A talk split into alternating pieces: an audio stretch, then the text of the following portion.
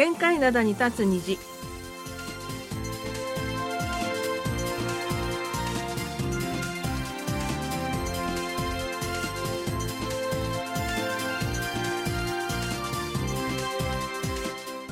皆さんあにょがせよ。3月1日水曜日の限界灘に立つ虹。隙間ことゆうちゃんもです。え今日は3.1独立記念日で韓国はお休みです。えそして3月が新学期の韓国明日3月2日に大部分の学校で入学式が行われます。えー天気はまだまだ朝晩寒い日があるもののソウルはもう新学期です。今年の1年生は最初から対面で授業を受けられそうでよかったです。丸組のお母さんことキムヤスです。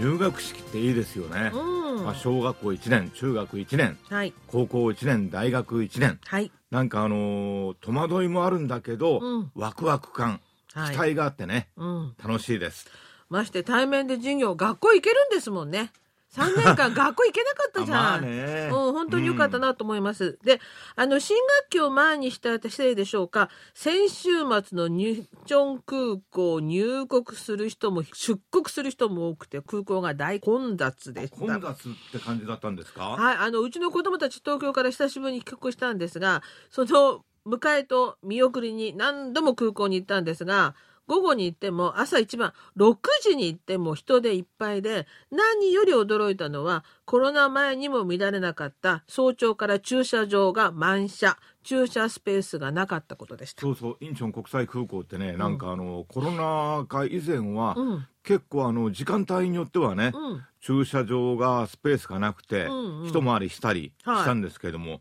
まあ韓国は今春休みだからまあ明日からまた新学期始まるんですけども、はい。海外旅行に出かける人も多かったんでしょうし、えー、多分ギリギリでね明日から新学期なので、うんうその前にということでね。それにあの韓国に来る外国人観光客もね半分日本人でした。あ半分。やっぱりね、なんか日本人が一番多くて、はい。その次が台湾アメリカ、うんうん香港はい。タイまあねの順だったそうなんですけども、うん。なんかあのね4倍5倍ぐらい増えてるみたいですそうみたいです。前の年に比べて、で、今日水曜日もしあの休みなので、今日帰ってくる、ギリギリまで遊んで今日帰ってくるって人も多いんじゃないかなと思うんで、うん今日も多分空港は大混雑じゃないかなと思います。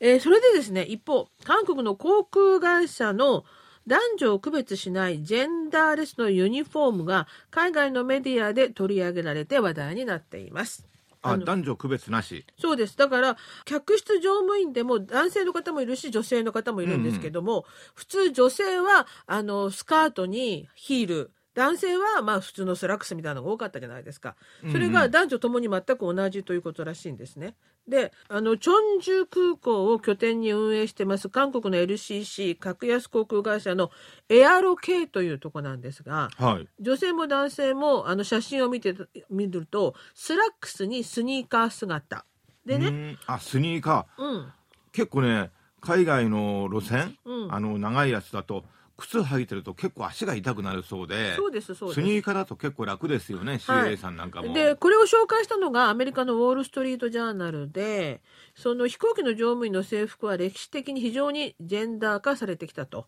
で90年代は政治家や起業家がみんなパンツスーツを着て2000年代には中性的なファッションが流行してたのに多くの航空会社が時代に遅れを取った。韓国の航空会社エアロ系は全ての性別のために現代的なイメージの制服を採用したと紹介したということなんですね。これね制服って結構重要だと思うんですよ、うん。僕空港とかでねたまにあ綺麗だなあの制服って思う航空会社、うん。あったりして、ん。そうするとなんか乗りたくなっちゃうんですよね。だそういう考え方自体がいけないってことですよ。あなんで？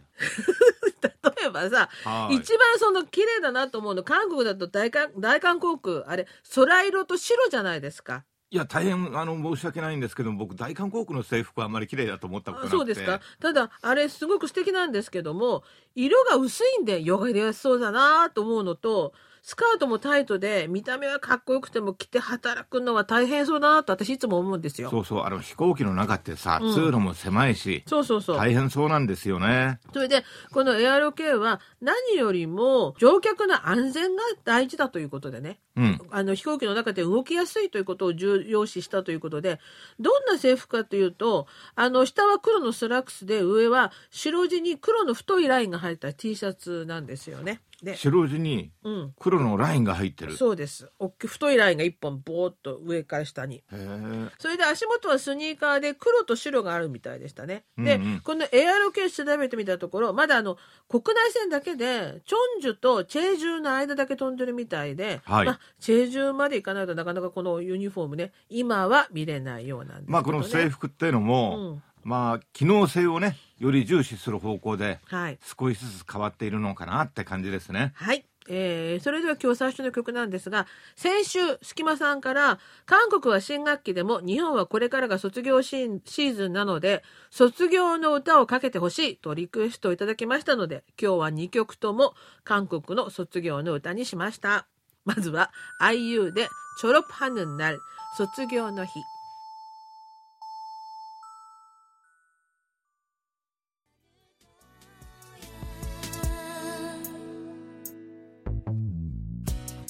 はい、IU でチョロパヌになる卒業の日でした。えーそれでは今日最初のお便りです。はいラジオネーム三蔵さん、えー盗難の仏像問題についていただきました、盗難の仏像問題について一つの見解が司法から出たようですね。そもそも朝鮮半島から盗まれた仏像が今度は盗まれて韓国に運ばれたというなんとも複雑な経緯のある話題。二足三門の像ならまあこんなに揉めないでしょうがある意味、えー拉致被害に2度も遭遇した仏像ということなので江戸時代の日本の浮世絵流出同様に、えーこれからもまだまだ各所で紛糾することが予想できますがえーこうした文化財の盗難に関して韓国ではどんな事件が過去にありましたか？また時間があればよろしくお願いしますはい、ありがとうございました。あの、韓国の文化財の中で国外にあるものは25カ国に21万4208点あるんだそうです。で、まあこれって韓国だけじゃなくてね、あのー、三蔵さんお便りでも指摘してくれましたが、日本のね浮世絵とかもそうです。流出していたりするんですよね。はい。で、その韓国の文化財の中で海外にあるもののうちで44%、9万点が日本に、で、25%、5万点がアメリカにあるそうです。うんでいやアメリカって結構あるんですね。あの、多分あの、韓国戦争の時のあれで持ってったんじゃないですかね。ほどね。で、また国内での文化財盗難事件は、2005年に1万4840点だったのが、2020年には3万点と倍に増えてるんですよね。で、うんそのうちで戻ってきた回収率は23.4%に過ぎません。なかなかあの取られたら戻ってこないらしいんですよね。で文化財の盗難事件増えていることがわかるんですがあの専門の捜査員が不足していることも問題となっているということなんですね。であ、そうか、これ調べるのも結構大変なようですね。あの文化財なので結局なんていうの学芸員さんがその捜査もするみたいなんだけど、うん捜査の技術とそれからその知識っていうのはまた別だからなかなかそれでね例えば警視庁の中にあの捜査の専門家がいるってわけでもないらしくて、うんうんそこが難しいみたいですね。まあ一応この文化財返還問題って各国で問題になってて、えー、1972年ですかこの文化財不法輸出入等禁止条約っていうのがユネスコ条約でね、うん皆さんあの締結されて1972年に発行したんですがだけど発行以前に1972年以前に持ち出されたものについては効力がない。うん。それと、まあ、あの違法な略奪とかね盗掘とかあるじゃないですか、はいはい。で植民地支配とか戦争下であの違法な持ち出しがあった、うん。まあ、これ対象にはなるんですけれども。だけど1972年4月以降になるわけですから、うん。適用されるのは、はい。まあ、この条約で返還を求めるっていうのは事実上ちょっと無理がありますね。うん、なるほどね。はい。あとお手紙にありました二足三門のゾーンならこんなに揉めないでしょうねっていうあのあれもうこれでやるよってそうそうそうなんかあそそれもそうなんだなっていう気がね、うん思わずしましたはいお手紙ありがとうございましたえー、次のお便りです。ラジオネーム、メミルチョンビョンさんからいただきました。月間さん、丸久米さん、ご機嫌いかがですか ?2 月15日の放送で新人翻訳者を発掘するコンテストで賞を取った人が AI を使っていたという話題を取り上げていましたが、この翻訳新人賞のことをもっと教えてください。例えば、韓国語を他の言語に翻訳するものか、他の言語を韓国に翻訳するものか、その両方か、などなど、えー、どんなことでも結構です。ということで、えー、ありがとうございました。まず、あの、この翻訳賞を主催している韓国文学翻訳員というところについてご紹介したいんですが、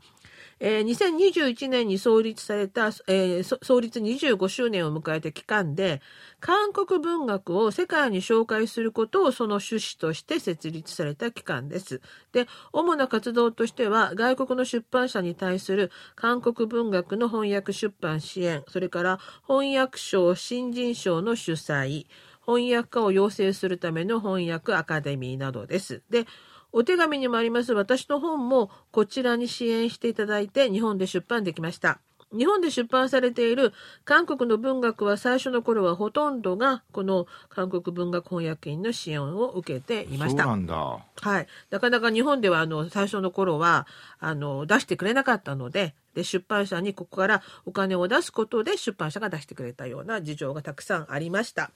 で、新人賞に関しては文学部門は2002年から募集しています。その後、文学作品に加えて、映画の字幕翻訳とウェブトーンの翻訳が加わりました。で、あの、今回問題になったのは、このウェブトーンの方の翻訳で賞を取った方のことですね。現在、文学は9カ国語、英語、フランス語、ドイツ語、スペイン語、ロシア語、中国語、日本語、ベトナム語、アラブ語での募集が行われています。韓国語の作品をそれぞれの言語に訳すということですね。ということなんですが、AI でやってしまったという。ただね、この、あれをご紹介したときに、私たちでも、うん、あの、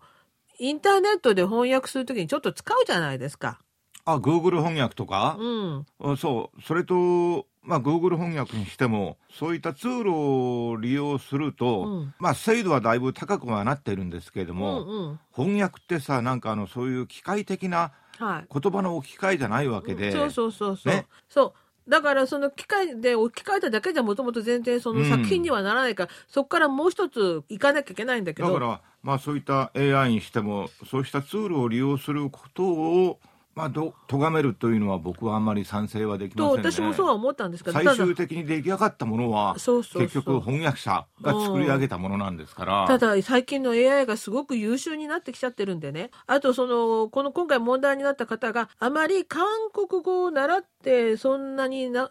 あの、うまくなかったらしいんですよね。うん。あの、喋るのとか書くのとか自体がね。だから問題になったのかなとも思うんですけどね。まあ、とにかく AI とその翻訳っていうのもね難しい世の中になってきました。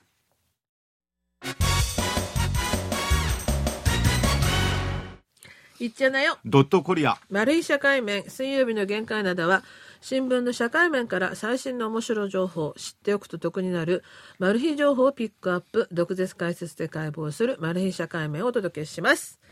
今日はですね、生態系と野良猫。韓国と日本という話でございます。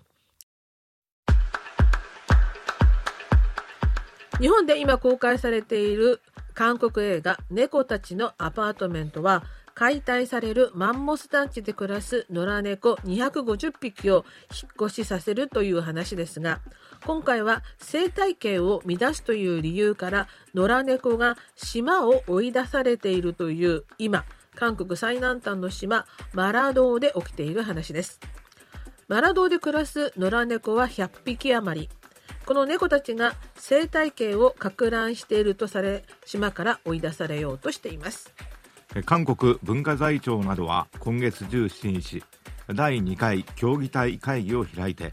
絶滅危惧種のカンムリウミスズメをはじめ200種類余りの渡り鳥を保護するために猫を一括搬出することを決めました。これに対して動物保護団体は反対の立場を表明。反対運動を繰り広げています。この問題に関して中央日報が詳しい記事を掲載しています。まず本当に猫がマラドーの生態系を破壊する主犯なのだろうかという点です。2019年に発表された論文マラドーのカンムリウミスズメ個体群保全のための猫の生息環境と行動権及び生存能力の分析によれば2018年調査の結果マラド猫20匹によって犠牲になったカンムリウミスズメは24羽と推算されました。研究チームはこれを根拠に猫生体1匹が毎年1.2羽のカンムリウミスズメを捕食すると推定しています。では猫を追い出せば生態系は回復するのでしょうか。カンムリウミスズメの生存を脅かしているのは猫だけではありません。天敵はタカ、猫、ネズミなどです。毎年マラドーにやってくる約500羽のカンムリウミスズメは昼間は鷹の目を避けて島の周囲を飛び回り暗くなってから島の平地に降り立ち夜間に巣に移動します。この時ネズミなどによって卵を捕食されることがあります。つまりカンムリウミスズメを守るには猫の個体数を減らすと同時にネズミ問題も解決しなければなりません。島の住民もネズミに関しては絶滅危惧種を保護しなければならないのは理解できるものの猫がいなくなればネズミがまたうるさくなるのではないか心配だと話しています。文化財庁は現在まで住民が引き取る意思を明らかにした個体数は10匹余りで搬出対象は70匹余りになると把握しています。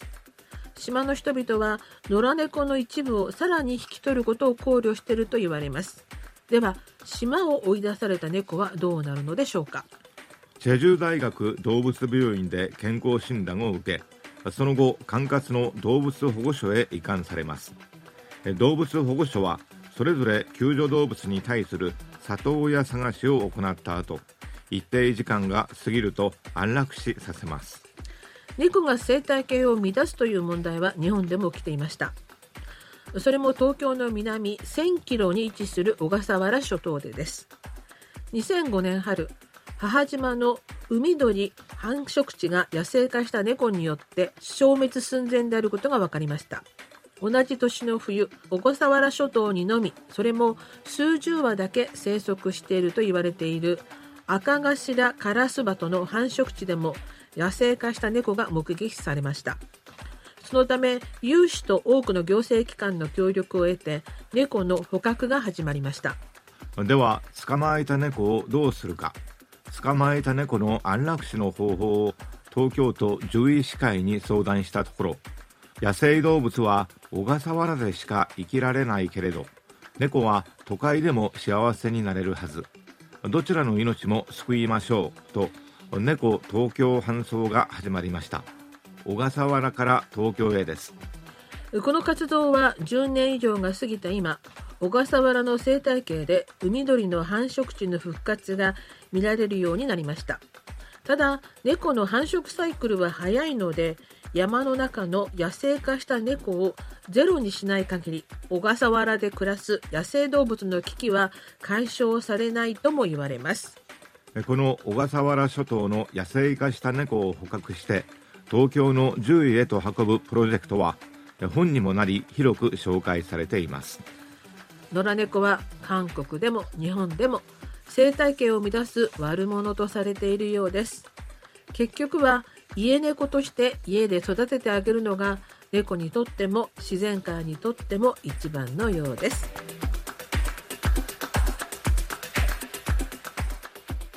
それでは今日の2曲目です。金ドンユルが歌います。チョロ卒業。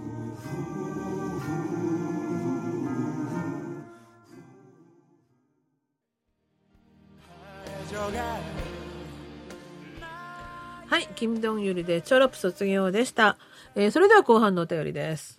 えー、岩手県の伊藤光一郎さんからいただきました。丸米のお母さん、すきまさん、こんにちは。丸米のお母さんは先週の放送で NHK が終わった後、夜12時に地下鉄に乗ったと聞きました。そんなに遅くまで働いているんですね。先週の限界灘に立つ虹でトルコへの救援物資にスパムの缶詰を送ったら豚肉なのでイスラム教徒が多くいるトルコ人は食べることができないと聞きました。イスラム教の人たちは食べるものに制約があるのでその辺も気を使わなければならないですね。マル秘社会面で同性カップルに健康保険の扶養を認めるという話題を聞きました。確かにいろんな考えがありますね。ところでマル秘社会面にハラハラするような BGM が流れるようになりましたね。私はいいと思います。ヘインチーフのカラーでしょうか。ソウル発平壌で北韓の、えー、サムジヨン市という都市名を初めて聞きました。漢字ではどう書きますか？地図を調べても載っていませんでした、はい、というお便りいただきました。あのスパムのね缶詰はいらないというトルコの人、はいはい、すごいですよね、うん、あのどんなに苦しくても宗教的な戒律は破れないという信念がすごいなと思いまして実はあの終盤中にインチョン空港にいた時にフロアの片隅の方であの日の出の方向を向いてお祈りをしている男性いらっしゃいましてあすごいなと思って。どこでもやるんだよね。ああのほら KBS の国際放送にもいらっしゃいましたよね、そういう方が。はいはい。うんうん、前にあの飛行機の中でお祈りしてる人も見たことあるんです決まった時間になると、そうそうそう。なんかあの、ちょっとしたカーペットみたいの引いて、引いて、うん、そうそう、ね、やるの。お辞儀してお祈りするんですよ。本当になんか頭が下がるような感じですが。うん、それからあの、伊藤さんのお便りいただくまで私、丸社会面の後ろに BGM が入ってるなんて全然気づきませんでして。かっこいいの入ってるのね。グエンさん。はい。チーフのカラーというかですね、本当に。はい、はい変わっちゃうんですよね雰囲気がね いいじゃないですかなんかねすごくかっこよくなったよねこういうのが入るとね 内容はともかくとして何その隙間さん。いやというか実はやっているここであのやってる僕らは、その BGM 聞くことができなかったんですよね。そうそうそう。だから編集の際に多分入れてくださってると思うんですけで聞いたんだけど、はい、えー、なんか全然雰囲気違うなって思ったんですよ。はい、本当にありがとうございます。うん、このあの BGM に負けないような内容にしたいと思います。それから、えー、ソウル発平壌で出てきたこの三次四市どこにあるんですか？はい、漢字はどこ三次四市はあのペクトゥ山、白頭山の東南側のふもとに位置しておりまして、はいはい、えー、まずあの漢字の書き方はですね。はい。3つの池の縁3つの池の縁の市なんですよ。はいはいはい、でここってあの湖とか池とか大きな池とかね、うん、3つなんか有名なやつがあってこうした名前がついたって話なんですけども、はい、えー、地図にもね載ってるはずです。というのは朝鮮半島韓半島って、うん、あの北韓は北側は全部中国と国境を接してるんですよ。はいはいはい、で北韓の北東側一部の区域だけロシアと国境を接している、うん、だからあの中国と国境を接している部分がすごい長いんですけども、うん、その真ん中あたり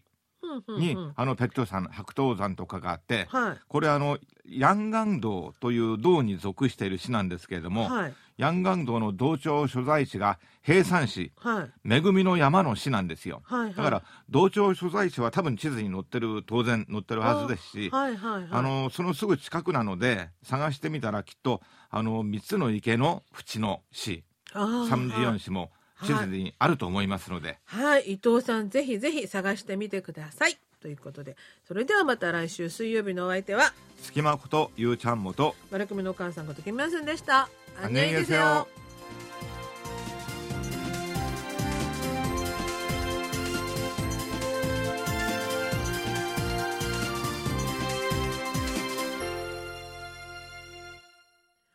お聞きの放送は韓国ソウルからお送りしているラジオ国際放送 KBS ワールドラジオです。